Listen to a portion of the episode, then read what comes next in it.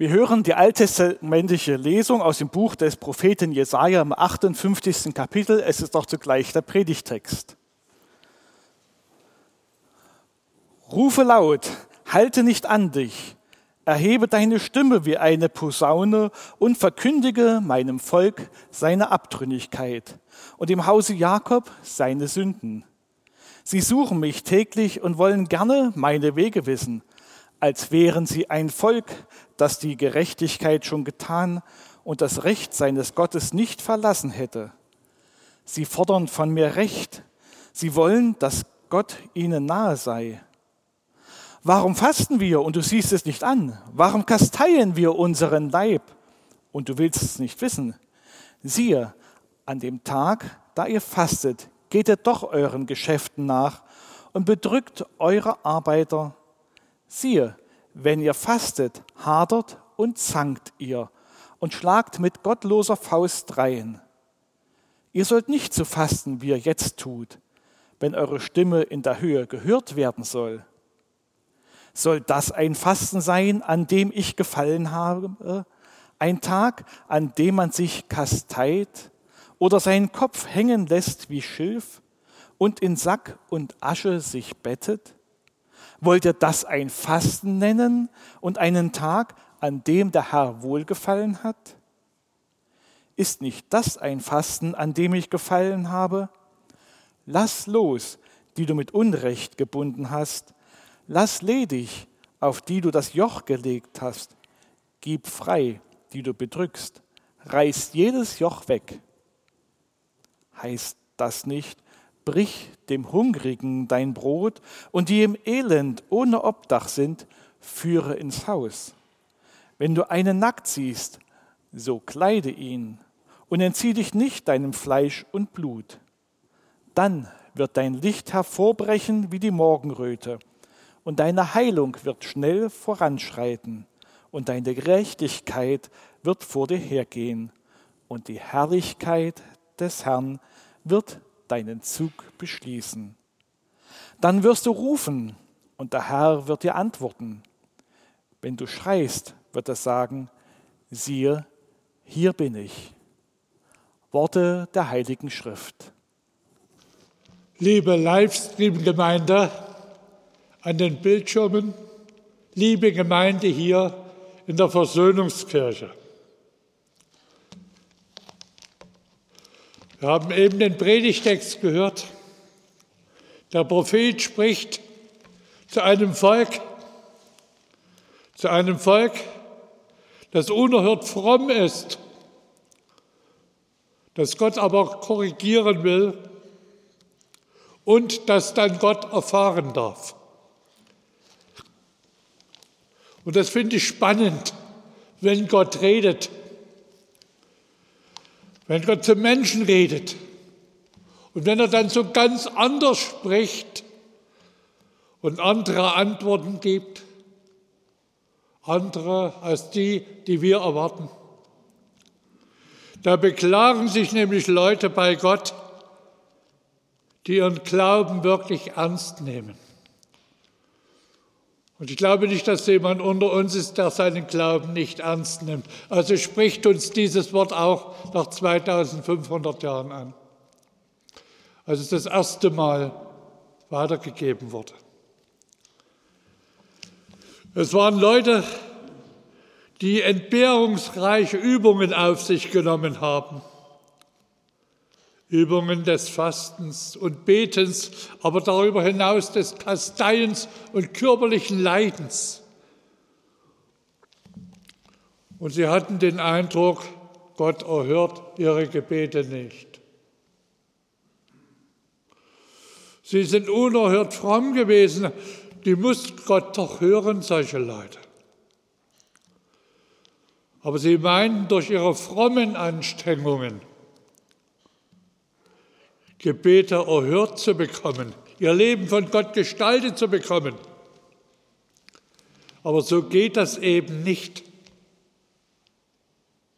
Jahrzehntelang waren sie in der Verbannung im fernen Babylon und sind dann in das Heimatland Israel zurückgekehrt. Fremde Herrschaft ist immer noch über ihnen. aber sie dürfen zu Hause leben. Dort, wo Gott angebetet wird. Ob nun der Tempel schon fertig ist oder nicht, wir wissen es nicht.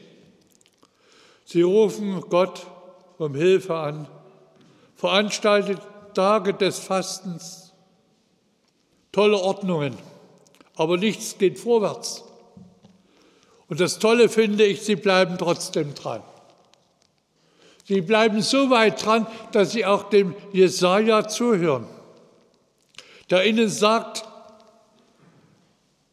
im Auftrag Gottes, ja Gott sagt durch ihn, wenn ihr mir gefallen wollt, muss eure Religion mit eurem Leben übereinstimmen, euer Glaube.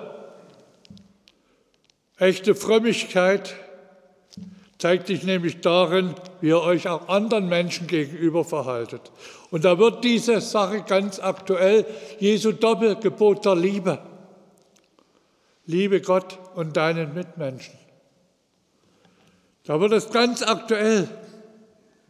Und das hakt dann auch bei uns ein, wenn Gott dann sagt, euer Gottesdienst kommt nicht bei mir an, wenn es nur fromme Übungen sind die ihr praktiziert. Voll Gottergebenheit wirkt so unglaubwürdig, wenn ihr nur gebunden seid an euer eigenes.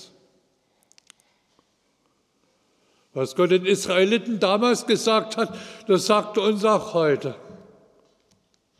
Wie sieht's aus? Bringst du dein Leben in Balance mit Gottes Liebe und Nächstenliebe? Dazu können wir uns jetzt wirklich helfen lassen in diesen Wochen der Passionszeit, die vor uns liegt. Erfreulich praktisch ist Gottes Reden. Praktisch nämlich insofern, dass er sagt, ihr könnt etwas tun, um mir zu danken. Und nun kommt gleich ein wichtiger Einschub, der mir wesentlich ist. Wir als evangelische Christen wissen mit Fasten, wie es hier beschrieben wird, haben da wenig zu tun, wissen da wenig von. Wir meinen sogar, Fasten brauchen wir doch nicht mehr. Das war für die Katholiken. Aber Fasten ist eine ganz klare Haltung, die uns Jesus schon vorgelebt hat, zu Beginn seiner Wirksamkeit. Er ging in die Wüste, nicht um tolle Feste zu feiern, sondern um zu fasten. Und dann hat er seinen Freunden gesagt, die mit ihm unterwegs waren, wenn er fastet, dann soll das nicht tun, wie die Heiden machen oder andere ganz fromme Leute, die sich einfach hinstellen und das anderen vor Augen führen wie toll das aussieht. Sie kleiden sich dann sogar in sogenannte Fastengewänder in Sack und Asche. Das haben wir nicht nötig. Beim Propheten Jesaja werden wir darauf hingewiesen, dass Fasten nicht selbstquälerisches sein soll, nicht, dass Gott beeindrucken soll, sondern dass eine Hilfe von Gott her ist, unser Leben neu in den Blick zu nehmen ich habe mich vorhin gerade mit jemandem unterhalten und er hat gesagt, ich habe jetzt keinen Fernseher mehr. Und für mich ist das Leben viel reicher geworden. Ich sage das jetzt nicht, gibt nicht gesetzlich weiter. Leute, freut euch an eurem Fernseher, wenn ihr einen habt. Aber es kann sein, dass so etwas uns versklavt und unser Leben gestalten will. Und das will Gott nicht. Er will unser Leben gestalten. Oder die Zeit, die jetzt kommt. Vielleicht können da bestimmte Dinge mal ein Stück in den Blick genommen werden, bestimmte Dinge, die wir tun, unüberlegt, dass wir sie mal nicht tun. Kann doch klappen. Ich will da gar nichts nennen im Einzelnen. Ich finde es nur lustig, wie mir mal einer gesagt hat, von dem ich genau gewusst habe, dass er weder raucht noch trinkt, in der Passionszeit werde ich nicht rauchen und nicht trinken. Das ist kein Fasten. Das ist ein Witz, sowas. Das haben wir nicht nötig. Ein Joke, wie man neudeutsch sagt. Das bedeutet doch, mal eine Sache zur Seite zu legen, die uns gefällt, aber wir können ja mal probieren, ob wir ohne die Sache auch leben können. Und dann bekommen wir vielleicht den anderen in Blick, der mit uns unterwegs ist. Bekommen wir vielleicht Gelder frei für diese Büchsen, aber Gelder ausgeben für anderes? Ich weiß das nicht. Ich möchte jetzt ein bisschen praktischer werden, wie vielleicht vorhin beim ersten Gottesdienst, weil wir das Leute nahegebracht haben. Eine gute Beziehung zu Gott und tragfähige Beziehung zu Mitmenschen, das will der Herr schenken. Und das versucht der Prophet, dem Volk Israel damals klarzumachen, wie mit einer Posaune. Und eine Posaune kündigt ja immer eine Verlautbarung an. Wir kennen das. Bei der Olympiade kommen solche Fanfaren oder bei der Friedensfahrt, da beginnt das dann, man erkennt dann ganz genau, es bekommt was Bestimmtes. Und hier redet Gott laut wie eine Posaune.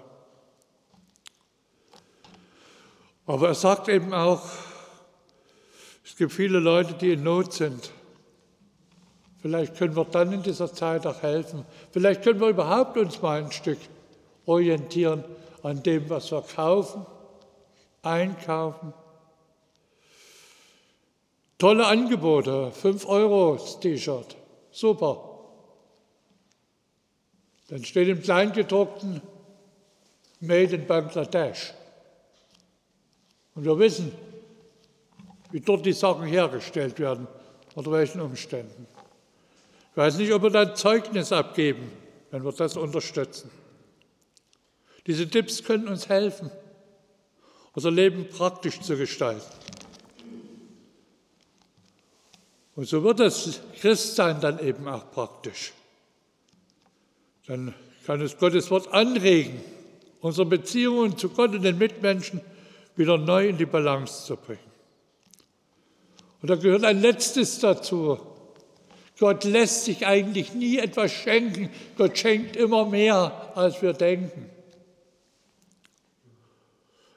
Einleuchtend heilsam ist das dann, was geschieht. Es ändert sich dann unsere Umwelt. Menschen entdecken an uns, jawohl, die gehören zum Herrn Jesus. Die gehen nicht nur in die Kirche und danach ist das alles wieder vergessen. Dein Licht wird sein wie das Morgenrot, das einen neuen Tag ankündigt.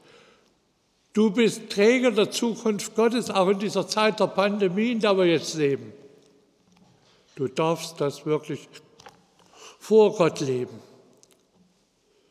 Deine Gottesbeziehung wird fruchtbar.